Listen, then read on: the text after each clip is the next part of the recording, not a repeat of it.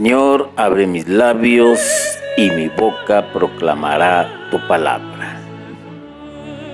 El tema para el día de hoy es pidamos a Dios por la paz. Una palabra que tiene tres letras, pero que significa mucho para las personas.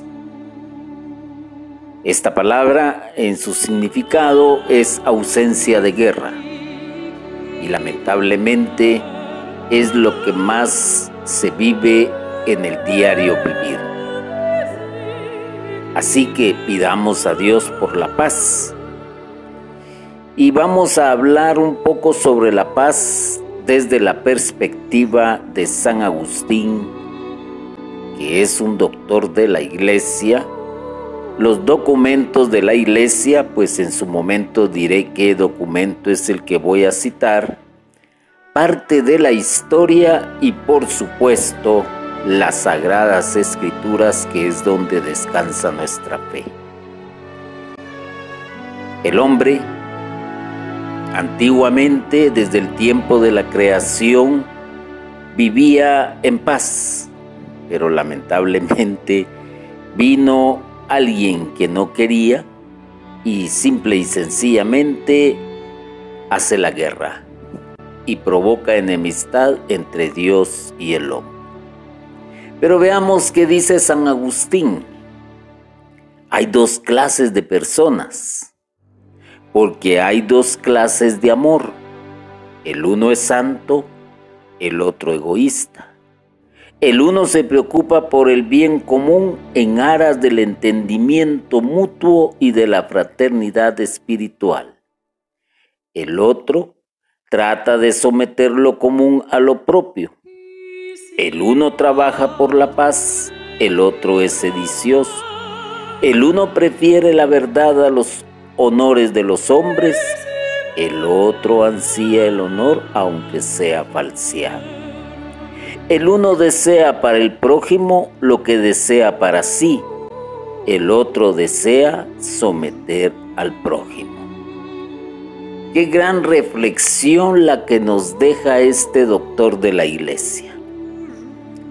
Y ciertamente hay dos clases de personas unos trabajan por la paz, trabajan para beneficiar al prójimo, mientras que el otro pues trabaja todo lo contrario, provoca enemistad, provoca guerras. Lo dije al comienzo de que el hombre tenía amistad con Dios, el bien pero viene el mal y provoca enemistad, porque seduce al ser humano.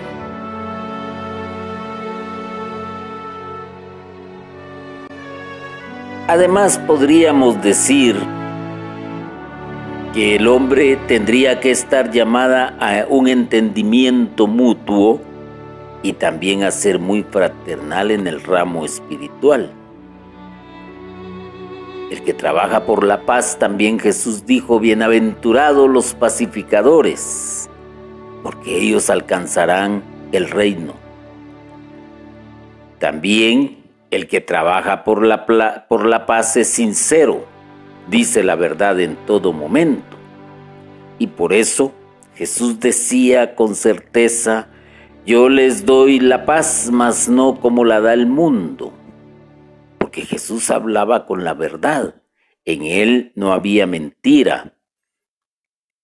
Y, por otro lado, podríamos decir que también el uno, el que trabaja por la paz, desea para el prójimo lo que desea para sí mismo. Y es lo mismo que nos dice Jesús.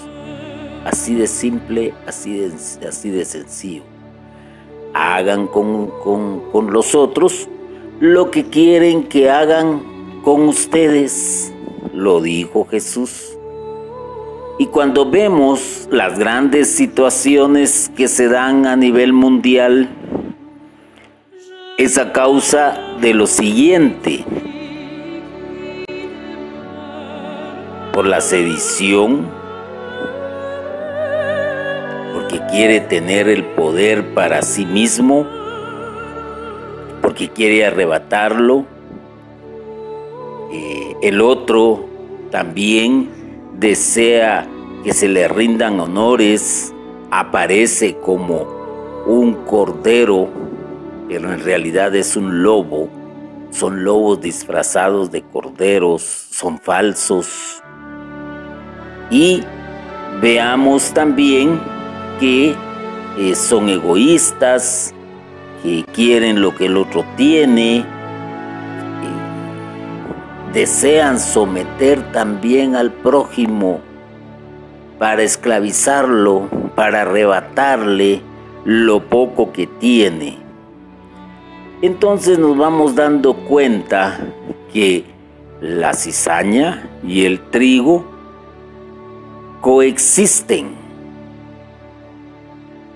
Como que pareciera ser que es un equilibrio, como que pareciese ser que es un mal necesario que exista el mal pero hay que tener cuidado y mucho cuidado, porque el hecho de que exista lo negativo, de que exista la maldad, no quiere decir que tú que estás oyendo estas palabras te conviertas en uno de ellos. No. Bien dijo Jesús, el sol nace para todos. Alumbra a todos la tierra le da sus frutos a todos. Podríamos también hacer este recordatorio de lo que es una persona que no piensa más que en obtener honores, más que eh, en obtener el poder y recordamos el primer gran asesinato de la historia de la humanidad cuando el uno mata a su propio hermano. ¿Por qué? Porque él se, llevaba los honores, porque él le ofrendaba lo mejor a Dios. Y esto causó en el otro envidia, egoísmo, causó también avaricia y por lo tanto lo mata. Y con eso creyó él obtener todo el poder. Vemos también las ambiciones que se dan entre países que no quieren vivir en paz, sino una paz a, digámosle, a conveniencia, una paz que simplemente está como cubierta, pero que en sí lo que llevan dentro de sí es lo bélico, es eh, la envidia, es el egoísmo, si un país tiene petróleo se lo quieren arrebatar, si un país tiene buenas tierras se las quieren quitar, si un país tiene muy buena economía quieren verlo como, como, como lo hacen caer, se convierten en, en grandes, pero grandes eh, seductores de la humanidad para lograr el voto y entronizarse en el poder y después no hay quien los saque de ahí. La historia nos ha narrado y nos ha dejado un gran ejemplo de ello en muchos aspectos. Entonces entendemos muy bien lo que dijo San Agustín. Ahora veamos lo que dice el documento de la iglesia y es en Fratelli Tutti, en el numeral 254, y dice, pido a Dios que prepare nuestros corazones al encuentro con los hermanos más allá de las diferencias de ideas, lengua, cultura, religión, que unja todo nuestro ser con el aceite de la misericordia que cura las heridas de los errores, de las incomprensiones, de las controversias, la gracia de enviarnos con humildad y mansedumbre a los caminos arriesgados pero fecundos de la búsqueda de la paz. Pedir la paz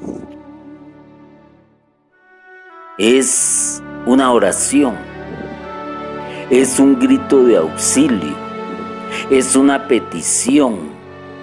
Pero lo más importante es que la paz tiene que anidar en el corazón de cada quien.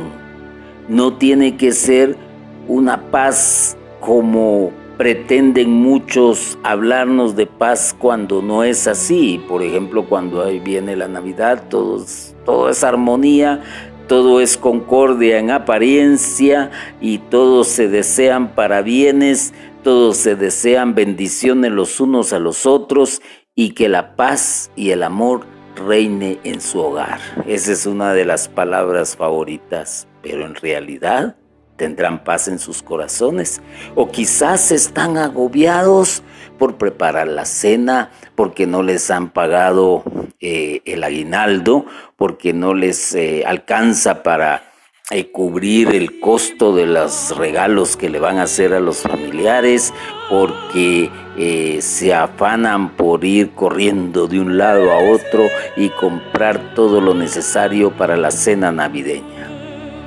La pregunta es si realmente tienen paz en sus corazones.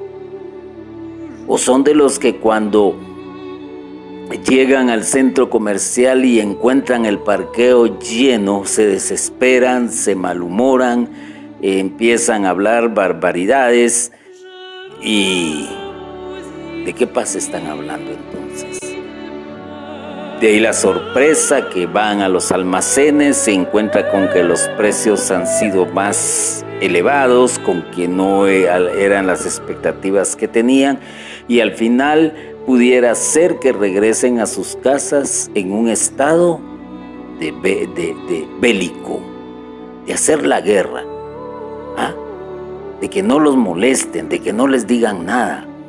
Pero la paz realmente tiene que estar en el corazón de cada ser humano, pero esa paz únicamente la da nuestro Señor.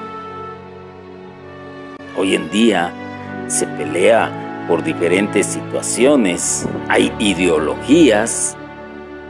¿Y quiénes son los que proponen y los que atentan contra la moral? Pues ya lo, ya lo dijo San Agustín son los otros. Aquellos que quieren imponer sus ideas, eh, eh, creando diferentes eh, movimientos, sembrando la maldad en la mente de muchos, ponen ideas que el aborto es bueno, que el cuerpo es tuyo, que no le pertenece a nadie más, que tú puedes hacer con él lo que quieras, siembran ideas como por ejemplo te puedes casar con quien te dé la gana, no importa si eres eh, divorciado, no importa eh, cuál es tu género de sexo, es bueno que lo tengas con, con otro y similar al tuyo, igual al tuyo. Son ideologías. Y estas ideologías no solo atentan contra la buena moral, atentan también contra los mandatos de Dios y eso entonces ¿qué quiere decir? Que provocan enemistad, dividen. Alguien dijo, divide y vencerás. Y esto es lo que hacen, dividir para vencer. Ya lamentablemente por intereses políticos, por dinero que se pasan debajo de la mesa, eh, hacia estas gentes que son los encargados de manejar las leyes, también los manejan de esa manera. Estos se comportan de una manera egoísta y hedonista y avariciosa y reciben eso con tal de pasar las leyes que atentan contra la moral, que atentan contra la voluntad de Dios. Es lamentable ver también que porque un grupo étnico o, una raza o un tipo de cultura eh, se expresa de forma diferente en su manera de hablar y ya lo detestan. Ya le hacen la guerra. Ya no son pacificadores. Veamos también con aquellos que tienen una cultura diferente a la nuestra. El problema no es que la tengan. Esa es su cultura. En ella nacieron, en ella crecieron y la absorbieron. Cada quien con su cultura. El verdadero problema es imponer ese tipo de cultura. Y cuando tú te das cuenta y lo has visto a través de la historia, por ejemplo, los vencedores imponen su propia cultura y van atacando a aquellos que tienen una cultura diferente. Eh, Latinoamérica generalmente es eh, pluricultural. Se hablan diferentes lenguas, eh, hay diferentes costumbres y todo eso pues como que ha creado una falta de identidad propia en la mayoría de los países latinoamericanos. Por otro lado, eh, la religión, hay quienes detestan a los hermanos que nosotros llamamos separados, otros les llaman protestantes, otros les llaman evangélicos, otros simplemente les llaman cristianos y, no, no se llevan bien con ellos porque estos tienen una manera de pensar diferente a la nuestra y sin embargo pues coincidimos en que se ama al mismo Dios. Pero cada quien en su creencia y lo que hay que hacer es respetar las creencias. Incluso dentro de la misma Iglesia Católica hay diferentes movimientos. Eh, por ejemplo, los cursillos de cristiandad no se parecen en nada al neocatecumenado. El catecumenado no se parece en nada, por ejemplo, al plan pastoral de evangelización. El plan pastoral de evangelización eh, no se parece en casi nada o en casi muchas cosas a la renovación carismática. A lo que quiero llegar es que de una u otra manera hay división, hay guerra. Y por cuestiones que realmente no te conducen a nada y profesamos la misma fe, creemos en el mismo Dios, creemos en la Iglesia Católica, creemos en la Virgen María, pero ahí estamos con nuestras divisiones, haciendo guerra. Por eso dice que se haga la paz primero en nuestros corazones. Y también se pide, se le pide al Creador que eh, ya ha hecho suficiente. Quizás hay una palabrita por ahí que se menciona mucho. El Señor ya hizo el 99% y nos toca a nosotros poner ese 1% para llegar al 100%. Pero nos hace falta algo que es la misericordia. Se ha olvidado la, el ser misericordioso porque el pensamiento está en primero yo, después yo, antes yo, el yo-yo. Eh, si a mí no me pasa, no tengo por qué eh, preocuparme de lo que le pase al otro.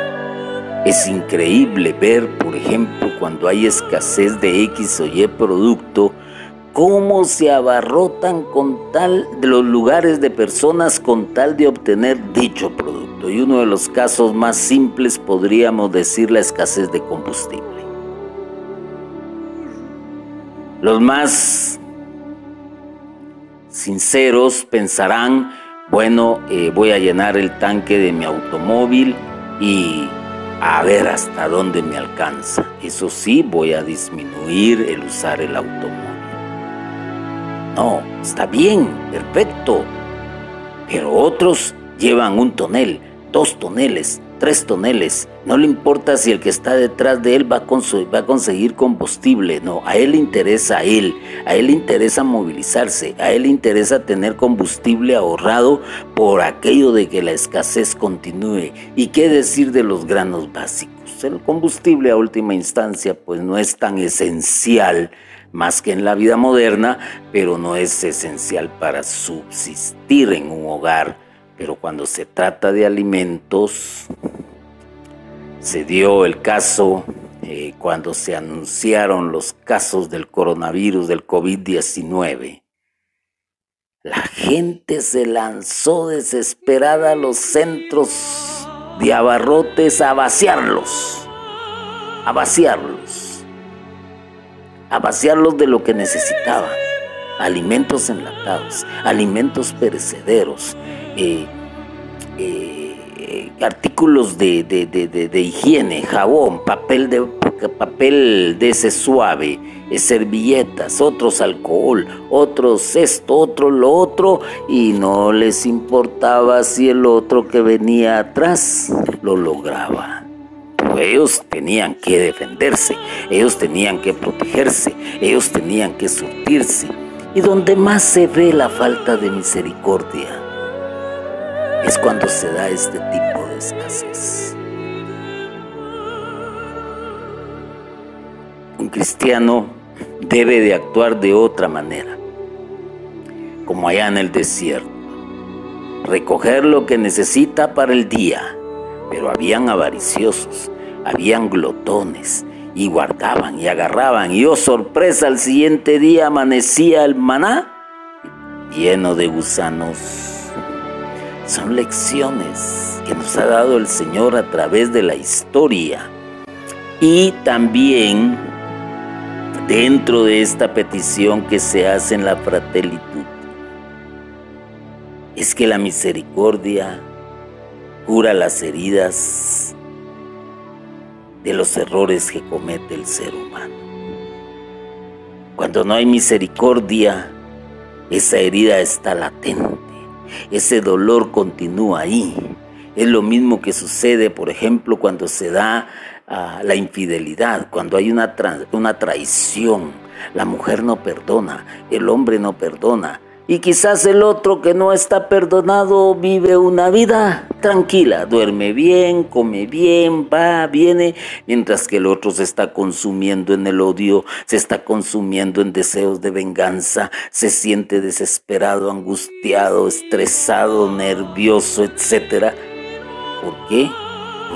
Falta de misericordia se lo está consumiendo. Y eso es lo que consume a la humanidad, la falta de misericordia.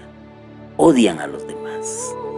A veces se han dado situaciones que odian a todo un pueblo, a toda una nación, a todo un grupo a causa de algún error que cometió alguno de ellos. Eso no quiere decir que todos sean malos. Ciertamente a Jesús lo crucificaron los de su misma raza.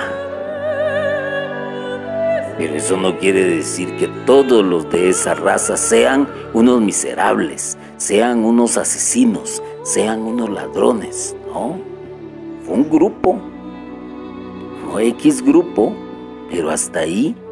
Pero el Señor sana y él mismo lo demuestra y aún estando en la cruz dice, perdónales Padre porque no saben lo que hacen. Eleva esa oración de petición porque Él está sano espiritualmente, que es lo que se quiere.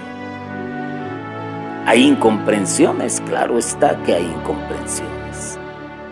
Demasiadas. Hay incomprensiones. Hay controversias.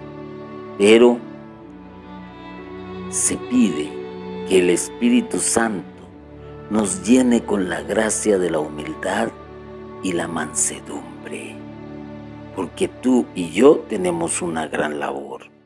Porque todos los que estamos involucrados en la evangelización, en el servicio, todos los que pertenecemos al reino de los cielos, al reino de Dios aquí en la tierra, Vamos caminando por caminos arriesgados, pero fecundos, fecundos. Y vamos deseando paz, sembrando paz y buscando la paz en los demás. Hay sacerdotes que por su posición jerárquica han sido intermediarios en grandes conflictos, tanto a nivel local, entre países o entre naciones poderosas. Y hay papas que han sido intermediarios. Hay papas que han evitado un gran conflicto. Hay otros que han sembrado la paz, quizás a los ojos de muchos no haciendo nada, pero sabiendo actuar en silencio y a veces hasta callando, porque el callar también es una virtud. Como cuando Poncio Pilato le pregunta a Jesús, ¿y cuál es la verdad? Y Jesús simplemente no le responde. Hay momentos en que hay que quedarse callados y con eso se está haciendo mucho, muchísimo. Está contribuyendo a la paz. San Agustín nos, nos hace una bella comparación entre el mal y el bien entre la clase de personas que son buenas y las que son malas. Podríamos decir entre los que son cristianos y los que no lo son. Y la Fratelli Tutti nos está diciendo, pidamos por la paz, pero al mismo tiempo pidámosle al Señor que envíe su Santo Espíritu para que nosotros seamos también hacedores de paz. ¿Qué dice la historia? La historia pues nos narra un hecho por demás importante habla que la cultura de paz nace en un momento propicio. Y voy a decir más adelante por qué.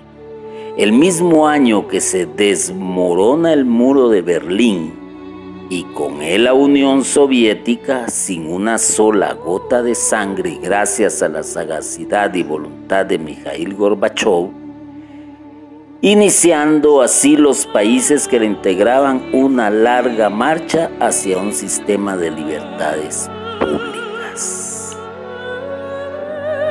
Recordémonos que después de la guerra mundial, que hubo primera y segunda,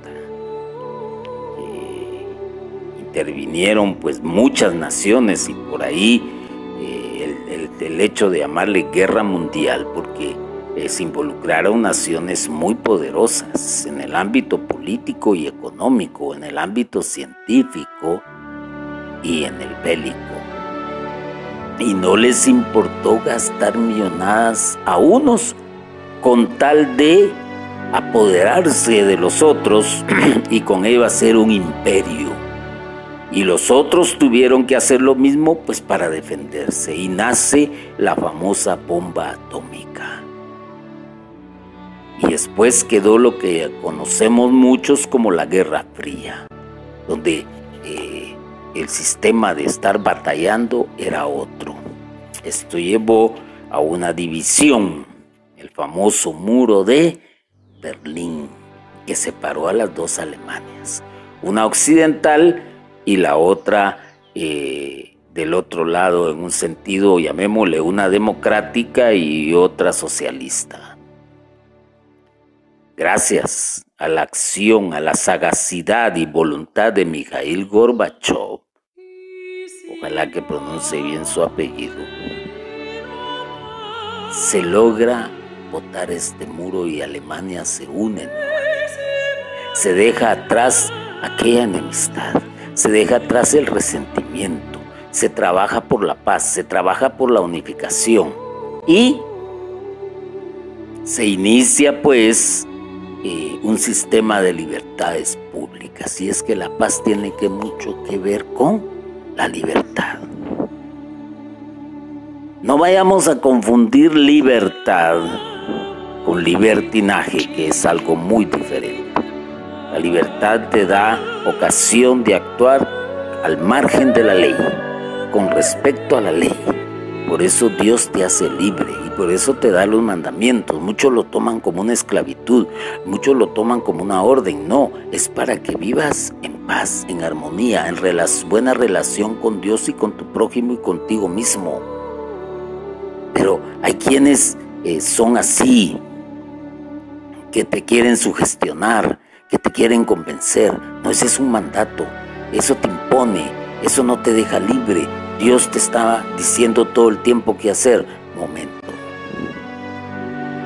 Libertinaje es cuando yo cedo a esto y rompo la armonía por mi actitud, con mi actuar, con mi acción y violento la paz del otro.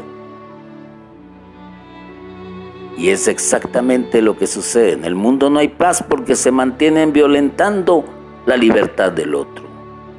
En tu hogar no puede haber paz si violentas la libertad de tu esposa, de tu esposo, de tus hijos. Alguien va a entender mal esto también. O sea, puedo hacer lo que yo quiera, como yo lo desee. No importa si llego tarde, no importa si tengo un amante. Momento. Hay leyes, hay acuerdos, hay normas que se deben de respetar para vivir en armonía y vivir en paz. Hoy lamentablemente estamos viendo que viene aquel que no quiere vivir en paz y que empieza a botar todo el trabajo que ha hecho este señor que ya dejó este mundo, Mikhail Gorbachev. No voy a mencionar el nombre del actual, pero eh, lo que quiero decir es que el ser humano como que tiene una naturaleza y eh, con tendencia a hacer el mal.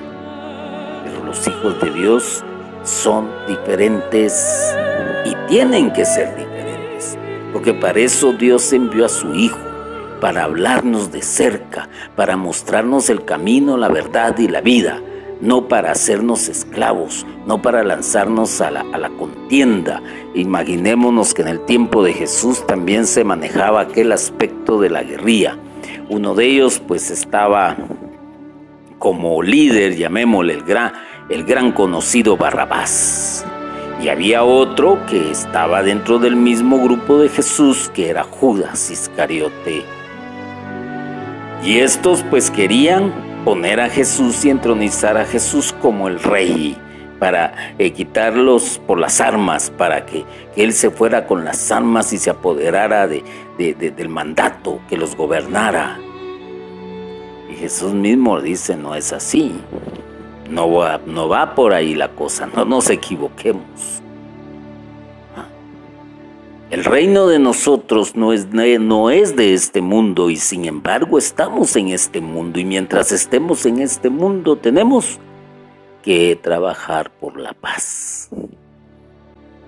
Y las Sagradas Escrituras, las Sagradas Escrituras en Colosenses 3:13 dice claramente al 15, soportando os unos a otros y perdonándonos mutuamente. Si alguno tiene queja contra otro, como el Señor os perdonó, perdonaos también vosotros. Y por encima de todo esto, revestíos del amor que es el vínculo de la perfección y que la paz de Cristo presida vuestros corazones, pues a ella habéis sido llamados formando un solo cuerpo y sed agradecidos. La palabra de Dios también se manifiesta al respecto. Primero, aprendamos a perdonar mutuamente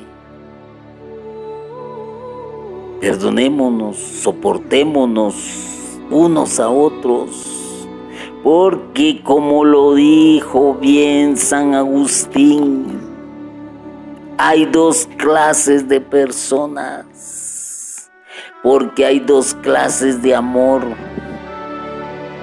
El uno es santo, tú eres santo, que no se te olvide. el uno se preocupa por el bien común en aras de un entendimiento mutuo y de fraternidad espiritual. El uno trabaja por la paz. El uno prefiere la verdad a, los honores de los hombres. El uno desea para el prójimo lo que desea para sí mismo. Entonces en nuestros grupos de comunidad, en nuestros grupos de familia, en nuestros grupos de trabajo, en nuestros grupos de sociedad, en el círculo que tú te muevas, vas a encontrar personas con diferentes ideas a las tuyas. Vas a encontrar personas que hablen otra lengua, que hablen otro idioma, que tengan otro tipo de cultura, que tengan otro tipo de religión. Y entonces, ¿qué es lo que tienes que hacer y aprender para vivir bien y en paz? Soportarlos. Y cuando hay algún tipo de ofensa, perdonarlos.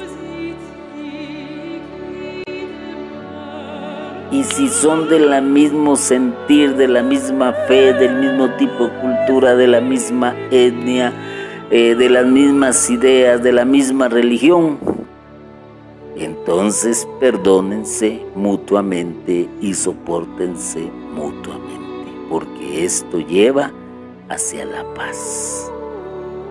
Es que no sirve que pidas por la paz y que pidas la paz si tú no empiezas y si tú no das ejemplo de, si tú no actúas y trabajas para ello, qué fácil es pedirle al Señor, ah, hacerlo tú.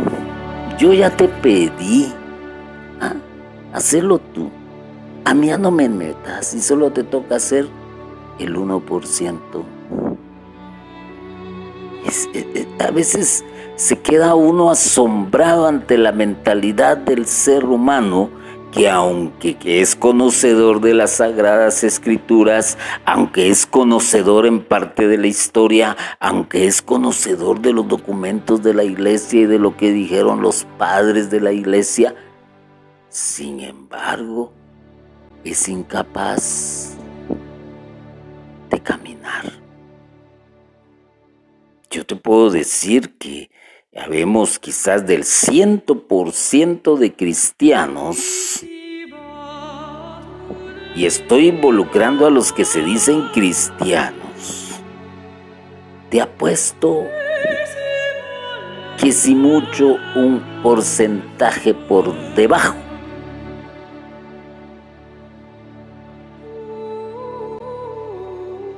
es el que trabaja por la paz y es el que da testimonio de la paz.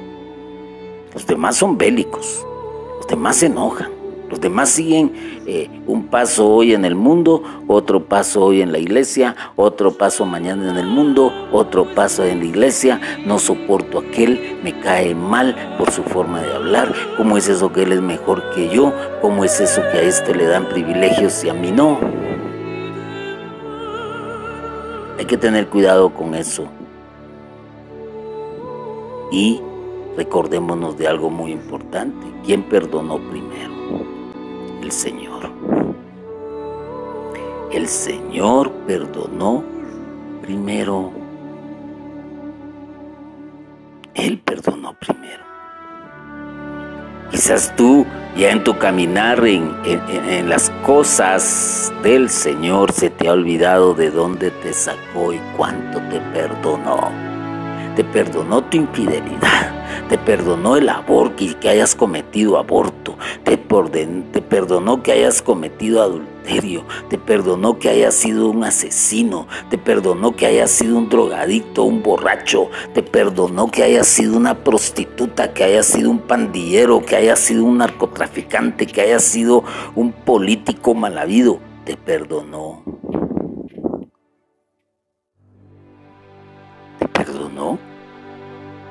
Y entonces, ¿qué te toca? Pues simple, lo que te toca es perdonar también a los demás. Porque al final somos seres humanos y cometemos errores, unos pequeños, otros medianos y otros más grandes. Quizás cedimos a la tentación y por eso Jesús pide, líbranos de la tentación líbranos de caer en la tentación, líbranos del mal. El Señor nos da su palabra, nos da su consejo, nos exhorta. Entonces, ¿qué tenemos que hacer nosotros? Dar ese paso y tomar y cambiar actitudes y cambiar nuestro estilo de vida por un estilo de vida a la manera de Cristo. Y sin embargo, estando en la cruz, pide perdón. Acusa. Quien acusa es el diablo. Quien te pone el dedo es el diablo. Quien va con el chisme va, es el diablo. Quien va con el rumor es el diablo. Quien crea envidias es el diablo. Quien crea eh, eh, la división es el diablo. El diablo personificado en otra persona. Porque le encanta el mal, porque le encanta el caos, porque le encanta la oscuridad, porque quiere sacar a aquellos hijos de Dios de la luz, llevarlos a su reino, a la oscuridad. Y para ayudarnos en esto, pues tenemos que revestirnos del amor, del amor de Dios, del amor del Hijo, del amor del Espíritu Santo. Revestirnos es ponernos encima ese amor de Dios. Dejar a un lado todo aquello, despojarnos de esa ropa sucia, eh, maloliente, eh, mugrienta y, y revestirnos del amor de Dios, ropa limpia, blanca como la nieve, porque fue lavada y purificada con la sangre de Cristo. Hay mucho que hacer. Y de esta manera, pues yo creería que la paz de Cristo va a presidir en nuestros corazones pues a eso somos llamados, porque somos un solo cuerpo y por lo tanto hay que ser agradecidos. Peor en este tiempo. Qué difícil en este tiempo ser agradecidos. Es como picar el orgullo. ¿ah? Ser agradecido, pero no un agradecido de dientes al labio, no, es un agradecido de corazón que lo muestra. Ese es el agradecimiento, como el agradecimiento que dio María de Magdalena, como se le conoce, como el agradecimiento que dio aquel que, que era leproso y regresa a darle las gracias y a postrarse ante Jesús, como el agradecimiento que, han dado muchos personajes que leemos en el Evangelio que no fueron malagradecidos, como aquel que, que devuelve todo lo que se había apropiado y devuelve al dos por uno. Porque lee las escrituras, sabes de quién estoy hablando. Ser un agradecimiento que se puede ver por medio del testimonio. No, aquello que hacemos a veces de si alguien te regala un pan, ah, muchas gracias, muy agradecido. Palabras, palabras, palabras que utilizamos a veces porque nos conviene en la política, nos conviene en el ámbito cultural en el que nos movemos, pero ser agradecido implica algo mucho más mucho, mucho más. Y ser agradecido con Dios implica inclinar la cerviz ante Él y reconocer su grandeza y reconocer su amor, del cual no somos dignos. Porque nos cuesta y hay quienes ahora ya no aceptan el Evangelio, a los predicadores que se paran frente a la, a, la multitud a decir las verdades porque se sienten ofendidos. Pero eh, eh, ya lo dijo San Agustín, los unos dicen la verdad, los otros no. El Evangelio, la palabra de Dios está para anunciar la buena nueva, las cosas maravillosas de Dios. y denunciar todo aquello que impide que te vuelvas a tu Señor. Pero hoy hasta los mismos predicadores tienen, tienen esa, e, e, e, ese tope. ¿ah? Que no se puede decir tal cosa porque ofende, que no se puede decir tal cosa porque el otro se sintió aludido. La palabra de Dios es como una espada de doble filo. Esa es la realidad. Y por eso es que muchísimos han sido perseguidos porque el mal se siente herido, lastimado y los empiezan a perseguir. Ahorita, hoy por hoy tenemos casos muy severos en una región tan nuestra como la centroamericana, allá en Nicaragua. Y se han dado persecuciones, se han dado asesinatos porque no soportan la verdad. Y el predicador tiene que ir por el mundo predicando las verdades y no las mentiras. No el quedar bien con el auditorio. No, no. Hay que decir las cosas como son a la luz del Espíritu Santo. Entonces, ¿qué más te puedo decir? Te puedo decir y te dejo los consejos de un sabio. No odies a todas las rosas porque una te pinchó, te lastimó el dedo, la yema de los dedos. No las, no las odies a todas. No pierdas la paz y renunciar a todos tus sueños porque uno no se realizó. Te volverías amargado, frustrado, odiarías a todo mundo, le echarías la culpa a todo mundo. No, nada, nada de eso. Pienses y dejes de creer en el amor porque uno de ellos te fue infiel. Es parte de las experiencias de la vida. Si uno te fue infiel no quiere decir que todos te vayan a ser infiel. No dejes de creer alejar de ti todas las ocasiones de ser feliz porque uno de los intentos no fue correcto. Esa es la lucha del diario vivir. Probar, probar y probar. Experimentar hasta lograr lo que se obtiene hasta que ese intento sea el adecuado. Si no hoy no tuviéramos energía eléctrica, si no hoy no tuviésemos aparatos de televisión, si no hoy el hombre no estuviera volando en semejantes naves que surcan el cielo, ni en transatlánticos que navegan en el mar, ni haber puesto su pie en la luna, ¿cuántos intentos, cuántas fallas?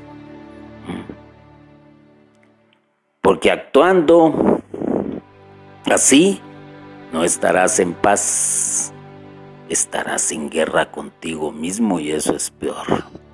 Porque esa guerra la vas a trasladar al resto y vas a provocar caos. Ah, el diablo no estaba en paz consigo mismo y provoca un caos donde había armonía, donde había amistad. Las consecuencias las estamos viviendo.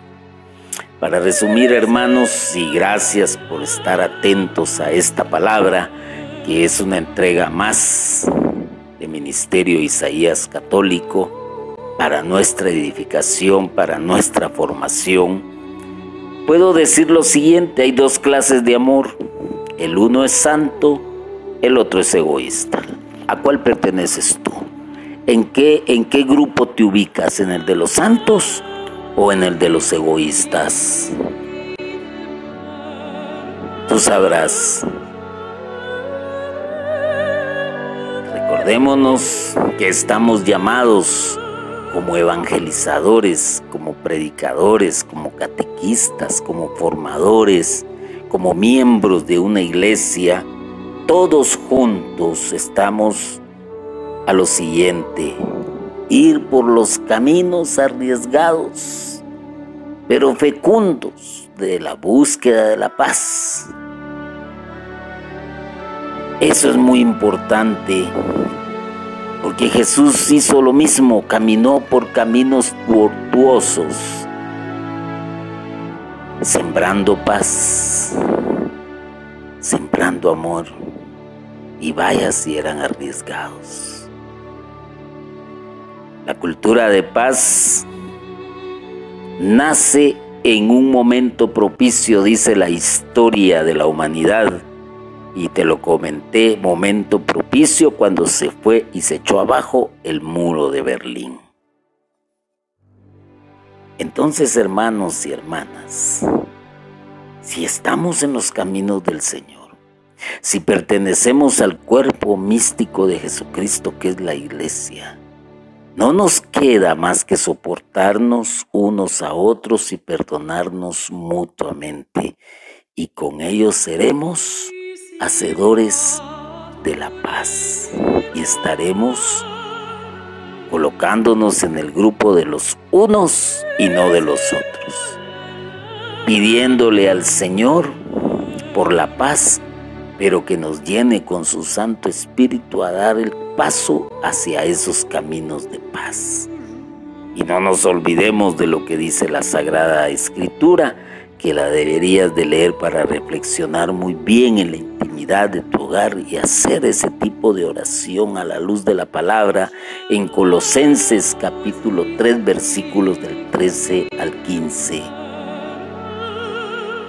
Te dejo lo siguiente, que la paz de Cristo presida vuestros corazones.